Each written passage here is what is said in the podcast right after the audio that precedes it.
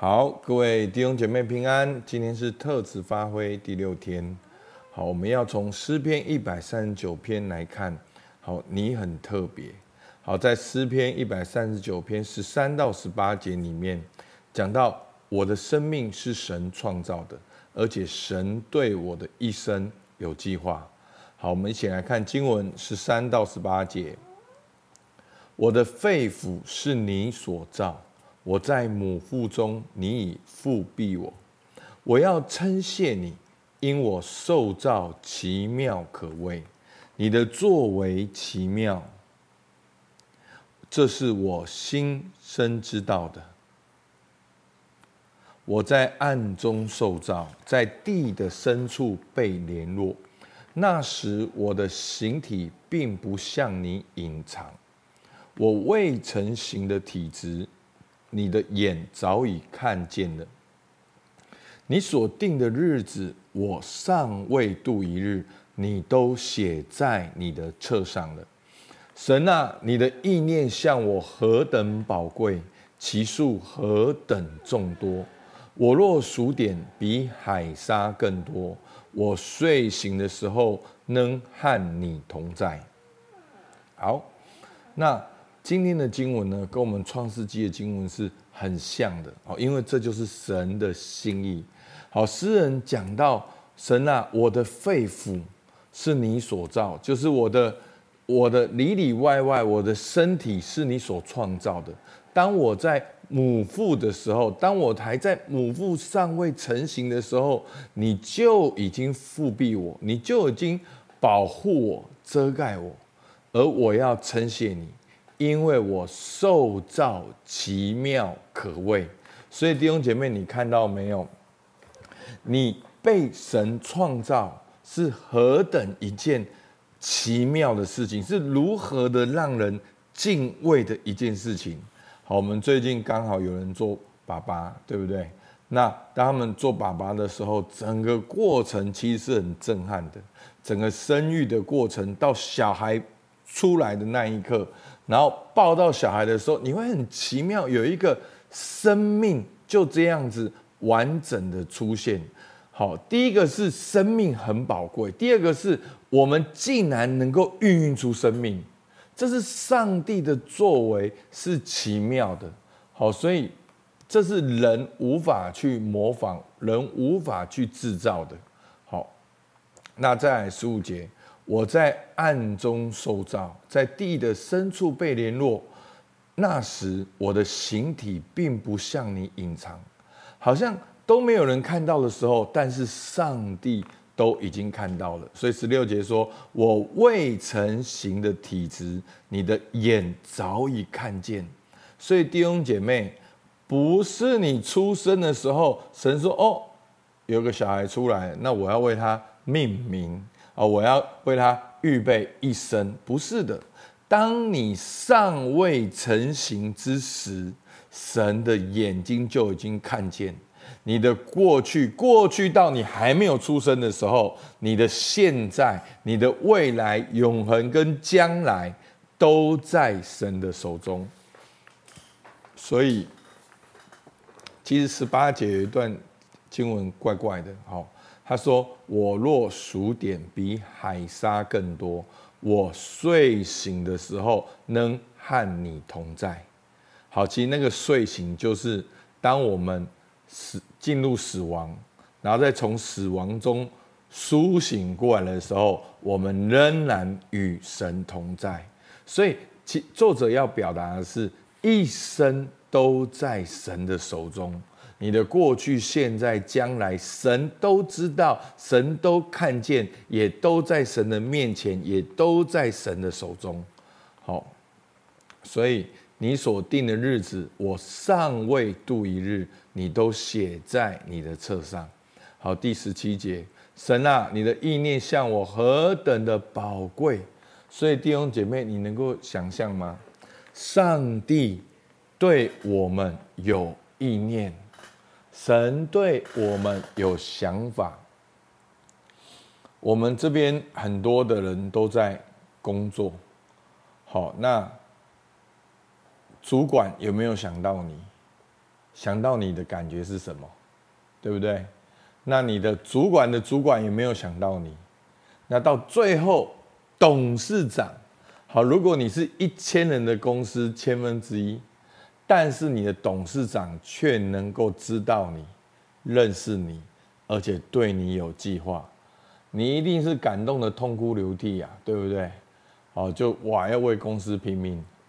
不，弟兄姐妹，我们的神，全能的神，创造天地海其中万物的主，他对你有意念，所以诗人说：“你的意念向我。”何等的宝贵！哇，上帝想到我们，上帝对我们有计划，而且其数何等的众多。好，不是想到一下下而已。上帝对我们有规划，上帝对一对我们的一生有安排。十八节，我若数点比海沙更多，我睡醒的时候能和你同在。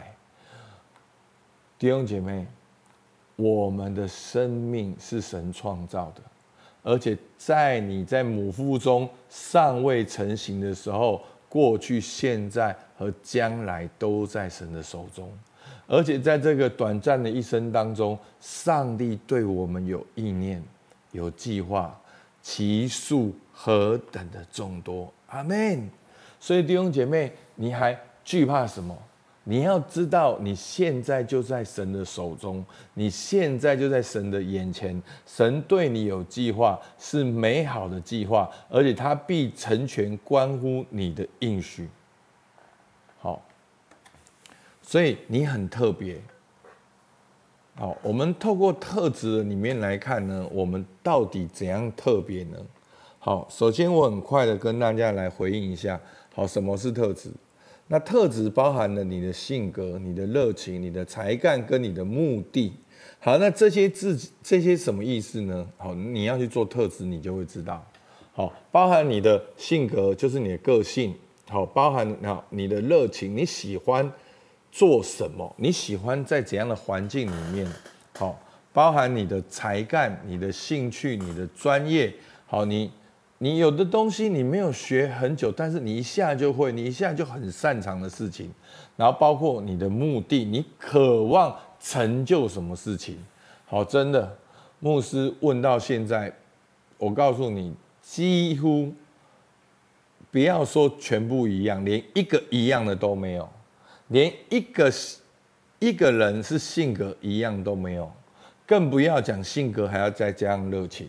还要再加上才干，还要再加上目的，好，所以几乎是不可能有人是一样的，甚至连接近都没有。好，甚至人这四个哦，有一一个一样的都没有。好，那我们的这个特质发挥呢，是不是用一次的测验？好，而是重复多次的讨论。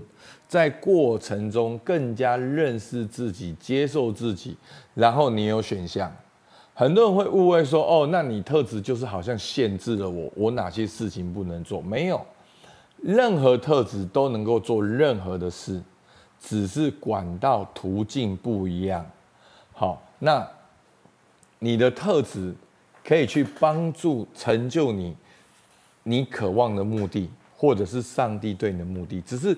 管道途径不太一样，好，可能都是一样的结果，但是每一个人特质不一样，所以我们的途径就不一样。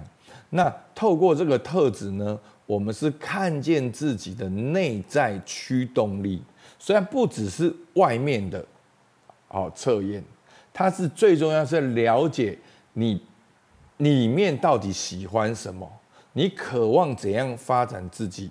而且我们是透过你的人生历程来了解，好，我们会，我们其实几乎是一直重复的透过你的人生历程来认识你的特质，所以它会更加贴近你，也更加会应用在你人生的现况上面。